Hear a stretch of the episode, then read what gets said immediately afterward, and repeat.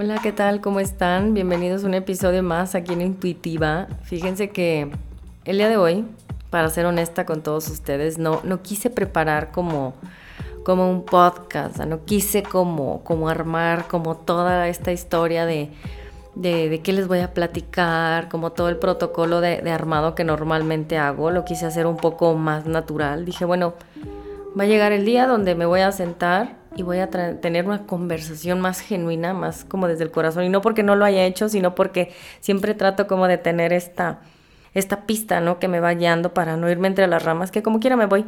Pero entonces dije, bueno, me voy a sentar aquí, todavía es de tarde, pero pues ya está oscureciendo, entonces como que tengo una luz de fondo, mi lámpara de sal, entonces como que dije, es el momento idóneo. Y no lo quise forzar porque la verdad es que me he sentido súper drenada, no sé si sean los movimientos planetarios o qué sea, pero yo me he sentido muy, muy drenada de energía, pero dije, bueno, voy a respetar mi proceso, voy a dejar que fluya y si fluye qué bien y si no, pues no pasa nada, no, no, no lo voy a forzar, simplemente pues ya, ya sucederá. Entonces, bueno, aquí estoy, me quise sentar aquí en el piso, estoy eh, contemplando un poquito mi pensamiento y, dándome cuenta de qué les quiero hablar el día de hoy. Y hace unos minutos, ¿no? Como que me vino esta iluminación y me dijo, pues habla de tu proceso de, de yoga, porque he tenido estas preguntas, eh, algunos amigos, familia, muchos cercanos han tenido esta curiosidad de, oye, pues, o sea, ¿en qué momento tú que trabajabas en una empresa, que tenías como esta carrera, ¿no? Ya como bien definida hacia dónde, dónde estabas, ¿no? La experiencia, los años que estuviste, un salario pues padre, ¿no? Para vivir, entonces de repente pues como que, ¡pum!, das un cambio y te vas como maestra de yoga, ¿no? O sea, ¿en qué momento una persona como yo, ¿no? Decide dar ese salto y bueno, como ya les platiqué en el episodio 1, les, les contaba de que en mi caso, ¿no? Yo no había puesto límites, yo no sabía ni conocía mis límites, yo no sabía en qué momento decir hasta aquí. Entonces, mi trabajo sí me gustaba, sin embargo, bueno, pues no sabía cómo llevarlo, sobrellevarlo hasta que al, grado de que mi trabajo a mí me empezó a consumir porque yo lo permití. Y ya para no hacerles el cuento más largo, que esto ya les había platicado, sino que ahí, ahí era como que esa cosquillita, ¿no? Una cosquillita que yo tenía que me decía, pero es que, ¿hacia dónde voy? O sea, yo me daba cuenta de que no era por ahí porque todas las mañanas, es en serio esto, todas las mañanas yo me podría despertar y fácilmente me podría ir manejando, llorando hacia el trabajo.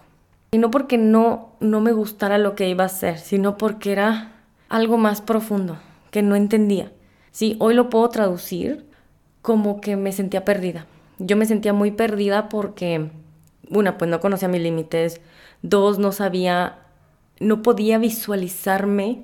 Era para mí muy difícil visualizar a Dulce en, en una fábrica, visualizándola como, como alguien eh, con 20 años en una fábrica, en una empresa. Entonces me era bien difícil. Y, me acuerdo tanto porque cada que me hacían esa pregunta, cuando tenía una, una entrevista o una, para una nueva posición o lo que sea, me decían, ¿cómo te ves de 5 a 10 años? Y yo era como, ay, no sé, ¿sabes? Me costaba muchísimo. Y pues yo le echaba muchas ganas en contestar y de ser lo más auténtica. Pero ese era el problema. Ahí me di cuenta que ese era el problema. Yo pretendía ser auténtica y dejaba la autenticidad mía por cumplir una expectativa o alguien o, rellenar esas palabras de lo que alguien quería escuchar de mí. Entonces, dejé de ser auténtica y eso fue como, wow, o sea, con cuántas cosas no cargué, porque durante todo ese tiempo que yo me acuerdo que trabajaba, pues no sé, a mí algo que me carcomió mucho fue como el deber ser. Yo vivía mucho como en este deber ser, de es que las cosas son así, la política dice esto y te acoplas y que no está mal, ¿no? Que no está mal porque pues, así funciona la, la industria. Yo creo que muchas empresas tienen sus políticas, pero a mí eso me, endureció mucho. Me endureció eh, hasta conmigo misma. O sea, me volví muy autocrítica o juzgaba mucho a mis compañeros me volví muy cerrada de pensamiento y eso no me permitía ver que allá afuera había más posibilidades. Y para mí, como que en ese momento mi realidad era, pues yo trabajo aquí y yo no puedo ver que allá afuera hay otras empresas porque de seguro les pagan mal, de seguro no tienen este ambiente que yo tengo aquí laboral. ¿cómo voy a perder mis prestaciones? ¿No? O sea, ¿cómo, cómo, cómo? Y, y era una cosa tremenda, ¿no? Que, que, que incluso se traducía a mi cuerpo, porque me acuerdo que yo siempre fui muy delgada. Y muchos decían, ay, pues es que estás bien flaquita, pues tú bien padre, pero yo sufría mucho, yo sufría mucho con mi cuerpo cada que me decían que estaba flaquita porque realmente tú puedes ver un cuerpo esbelto, pero tú no puedes eh, dar por sentado que es un cuerpo sano, ¿sí? Porque no estamos hablando solamente de lo que vemos, de, de, algo físico, sino también pueden, puedes traer muchos procesos mentales y yo pues sí, pues por muy flaquita que fuera, yo traía muchos issues mentales que, me, que no me permitían, por ejemplo, tener un rango de movilidad más amplio, ¿no? Yo no podía hacer en la vida, no hacer un arco, ¿no? Yo no, yo no puedo, hasta la fecha todavía estoy trabajando en eso de hacer un split. O sea, mi cuerpo era muy rígido y me di cuenta que era, era, un, era un resultado de, de mi manera de pensar. O sea, esa rigidez que yo traía en mi cuerpo, esa rigidez que yo tenía en mi manera de vestirme, en mi manera de ser, en mi manera de, comportarme, pues era como pues, un implante, ¿no? Un implante social en el que yo me desenvolvía, donde me decían es que él debe ser dicta, que tú a esta edad tienes que estar haciendo esto, tú tienes que, como estudiaste esta carrera, pues tienes que hacer esto, ¿no? Como tú estás, eres mujer, pues tienes que casarte antes de tal edad. Entonces, a mí todo eso me pesaba mucho, mucho, mucho. Y bueno, como que en ese momento yo no lo veía mal, pues todavía estaba joven y decía, bueno, pues algo bueno vendrá, ¿no? Como que siempre tenía como esta idea o este pensamiento positivo, ¿no? De que pues seguramente pues es una etapa, ¿no? Es una etapa y no pasa nada. Entonces, la verdad es que sí comencé hasta mucho tiempo después me di cuenta de lo que estaba sufriendo. O sea, realmente me costaba mucho ser yo porque definitivamente si yo les platicara, bueno, muchos de mis amigos sí se acuerdan tal vez cómo era yo, ¿no? Hace como 10 años, ¿no? Y pues era una persona bien diferente a lo que soy ahora. Y, y no porque no fuera así, en el fondo siempre fui así, pero me costaba mucho abrirme a las personas, me costaba muchísimo como ser transparente, porque era como mostrar ese lado vulnerable para que después de ahí se agarraran y me criticaran. Entonces yo era como que no, pues yo me cerraba.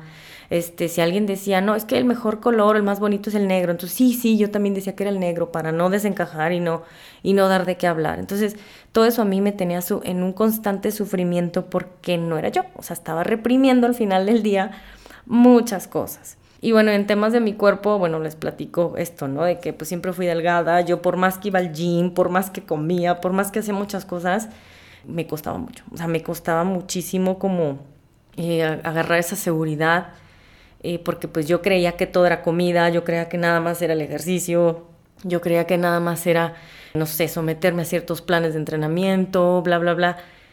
Y la verdad es que no, o sea, Claro que son parte importante, ¿no? De un cuerpo sano, etc. Sin embargo, también ahí, muchos años después me di cuenta que la mente jugaba un rol muy importante en mi pensamiento y también la manera en cómo me desenvolvía. Y bueno, ya dando un brinco como a todo este tema del trabajo y de mi cuerpo y todo, cuando renuncio, que les platiqué en, en el episodio 1, cuando renuncio me voy a Estados Unidos, me fui a Dallas, estuve para allá una temporada, estuve la verdad poquito tiempo, y entre que hacía una actividad y otra, me acuerdo que estaba yo sentada en la sala y no sé por qué, yo abrí una cuenta de Instagram, no tenía mucho que había abierto esta cuenta que tengo actualmente. Y empezaba ahí como a ver qué onda, ¿no? Pues siguiendo cuentas de amigos, etcétera. Y de repente vi la cuenta de alguien, la verdad no me acuerdo de quién, y haciendo una postura de yoga, que yo dije, wow, o sea, yo quiero hacer eso. Pero no fue simplemente una palabra que viniera de mi pensamiento, ¿no? Fue, no fue algo muy como racional. Fue algo como que, como que yo lo experimenté en el cuerpo, no, no, sé, no sé cómo decírselos. O sea, es como cuando tú ves una nieve y te estás, o sea, y ya sabes a qué sabe, ¿no? Pero no, aunque no la estés probando. O sea, así me pasó a mí, como que todo mi cuerpo experimentó de que, oye, qué rico se de sentir estar así en esa postura que me acuerdo mucho que es una, bueno, las personas que sepan de, de yoga es, la postura de Upavishta Konasana, que es que estás con las piernas como en un squat, ¿no? Y con todo tu torso, tu, tu pecho en el piso, o sea, que estás así como acostada, como una estrellita. Y yo decía, yo quiero hacer eso, ¿sí? Ni siquiera me llamaban la atención las posturas de parado de manos, ni, ni el split, ni esas cosas, no.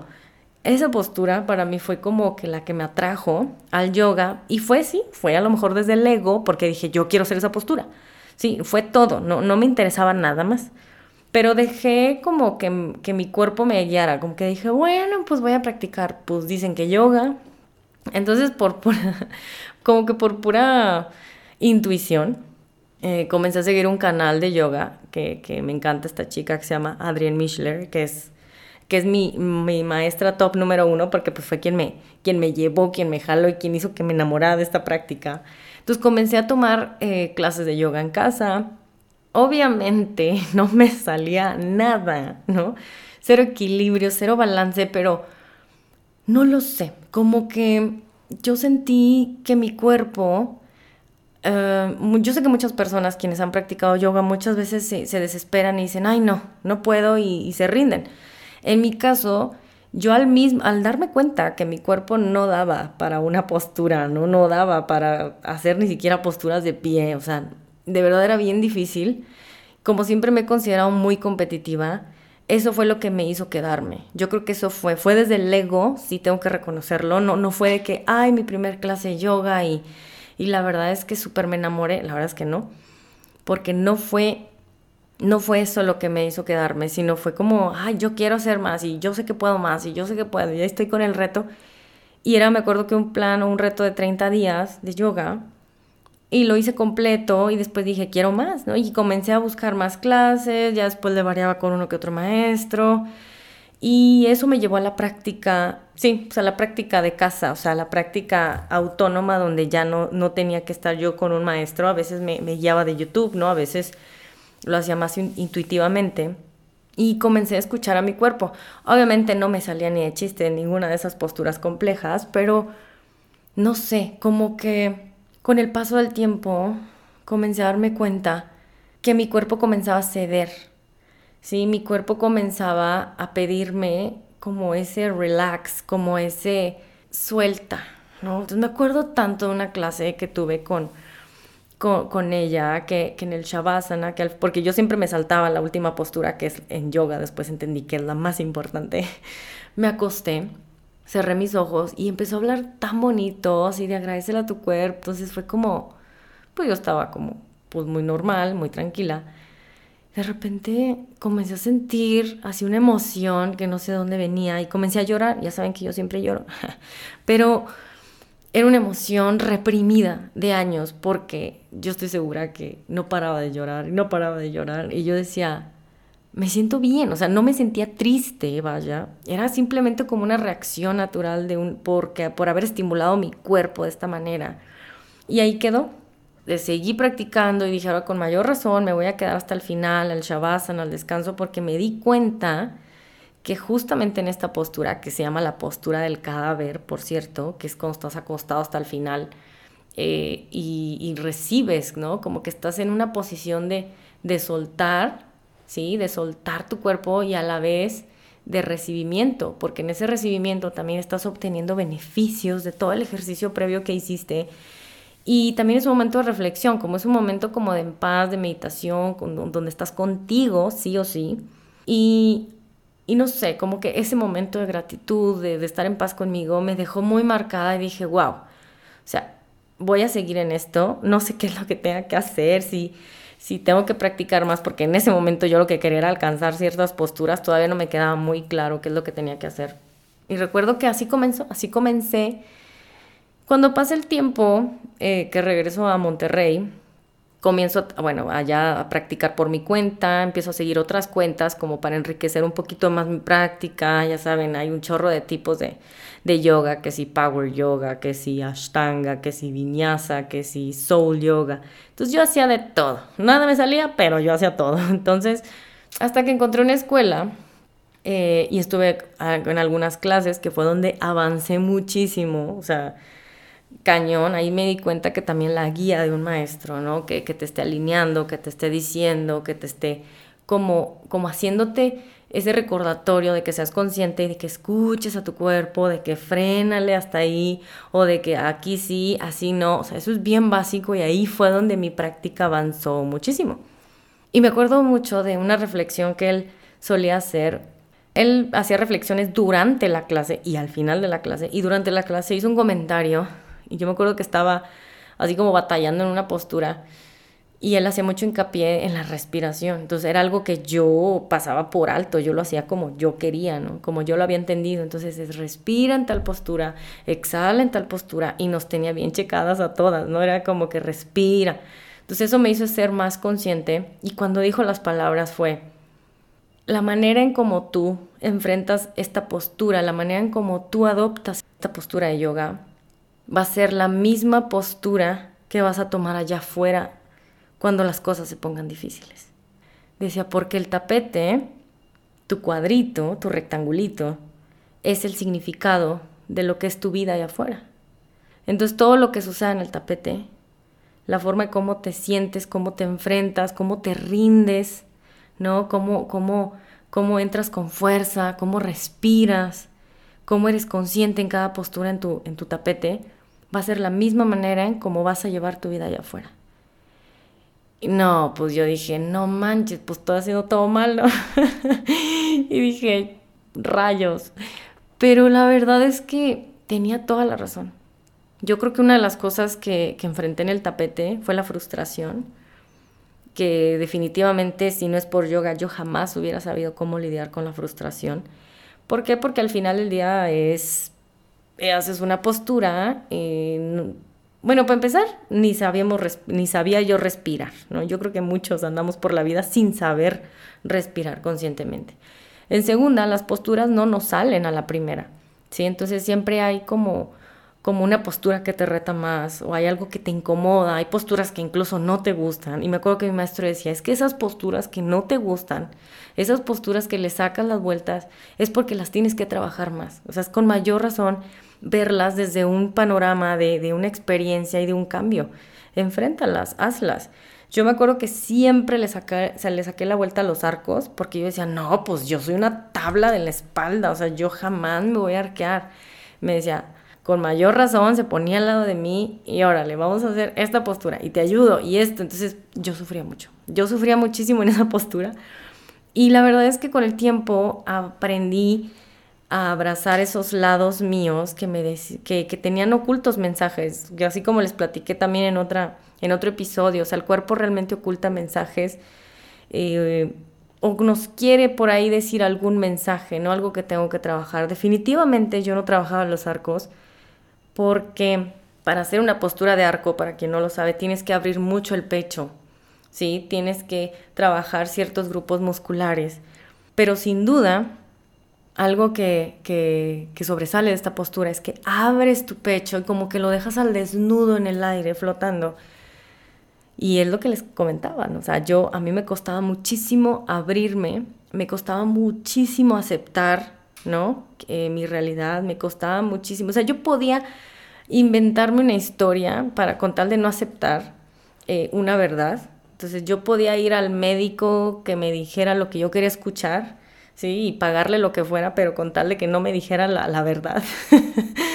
y así andaba por la vida. Entonces y no es que esté mal, o sea, eran procesos que tenía que vivir y de los cuales aprendí y yo creo que esa postura me enseñó a eso. Si no, yo creo que de lo contrario yo nunca hubiera tenido un podcast, nunca me hubiera animado a platicar mucho de mi experiencia y la verdad es que eh, ni siquiera me da como cosa platicarlo porque ya lo platico desde un lugar de mucha seguridad, de mucha serenidad y de mucha gratitud porque de no haber sido por yoga, la verdad, no hubiera podido alcanzar este nivel de comprensión del lenguaje de mi cuerpo, del lenguaje de mi pensamiento, porque obviamente yoga también me llevó de la mano a la meditación.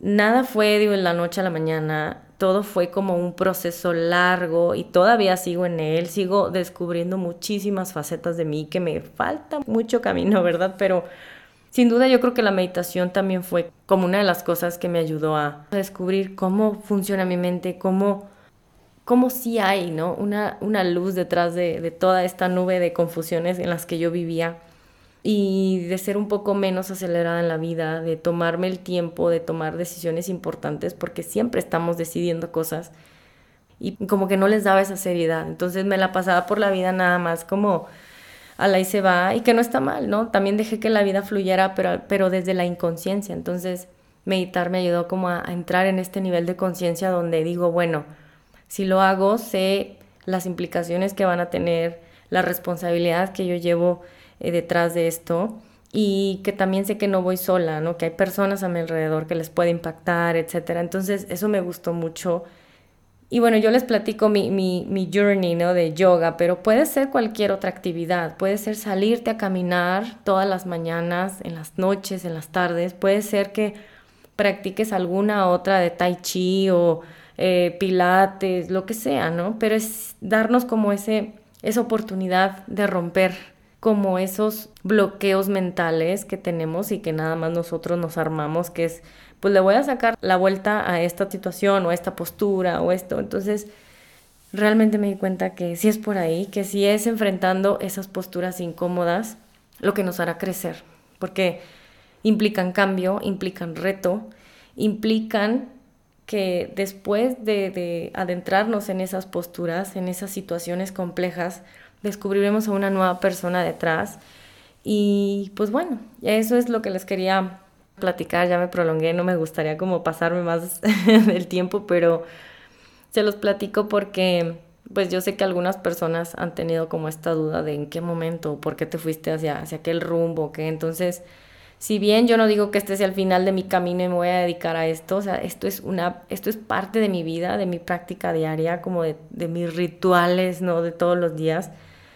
Sin duda yo tengo otros proyectos que ya les he ido comentando algunos y ya les platicaré más adelante, pero bueno, esto fue un cambio que sin duda vino para quedarse, eh, que se convirtió en un hábito y un hábito que, que ha destapado muchos otros más hábitos, porque esto pues también me llevó de la mano a comer mejor, a ser más consciente en la, en la comida, en ser más respetuosa con mi cuerpo, con mis palabras, con mis pensamientos, y no solamente conmigo, sino también con las personas a mi alrededor, y eso me encanta, me encanta porque ahora sí me siento como, como toda feliz y como toda contenta, toda tranquila, y claro, hay días malos, hay días buenos, también me enojo, no pasa nada, eh, tampoco tengamos como esa idea de que el yogi nunca se enoja, ¿no? El maestro yogi nunca hace esto, ¿no? Seguimos experimentando todas las emociones, eh, pero bueno, eso yo creo que es parte del camino, el aprender, aprender a respetar los procesos de los demás. Y bueno, yo les quise platicar este episodio completamente eh, sin, sin armarlo, así completamente sentada en la sala, nada más aquí hablándole al micrófono. Y bueno, no me queda más que agradecerles por seguir aquí acompañándome en este proyecto tan lindo que me encanta, que me ha ayudado a crecer mucho y que yo espero que a ustedes también les ayude a crecer y, y sobre todo a, a, que nos cuestionemos, ¿no? De qué nos hace feliz, qué, qué es eso que he dejado de hacer, qué es eso que por pena no hago, ¿no? O sea, escuchar siempre esa, esa intuición, yo hago mucho hincapié en la intuición, porque definitivamente nos puede llevar por caminos eh, retadores, pero que también nos puede dejar grandes satisfacciones al final. Y, y pues nada, solamente agradecerles por estar aquí, por escuchar este episodio y bueno, no me resta más que decirles gracias por ser, por estar y por compartir su energía con esta comunidad Intuitiva Podcast. Y recuerden, por ahí les dejo mi Instagram, guion bajo, Dulce Acevedo. Escríbanme, déjenme saber qué les pareció este episodio. Y bueno, espero verlos por aquí nuevamente próximo miércoles para seguir compartiendo experiencias de transformación y autoconocimiento. Que tengan un buen camino. Nos vemos en la próxima. Bye.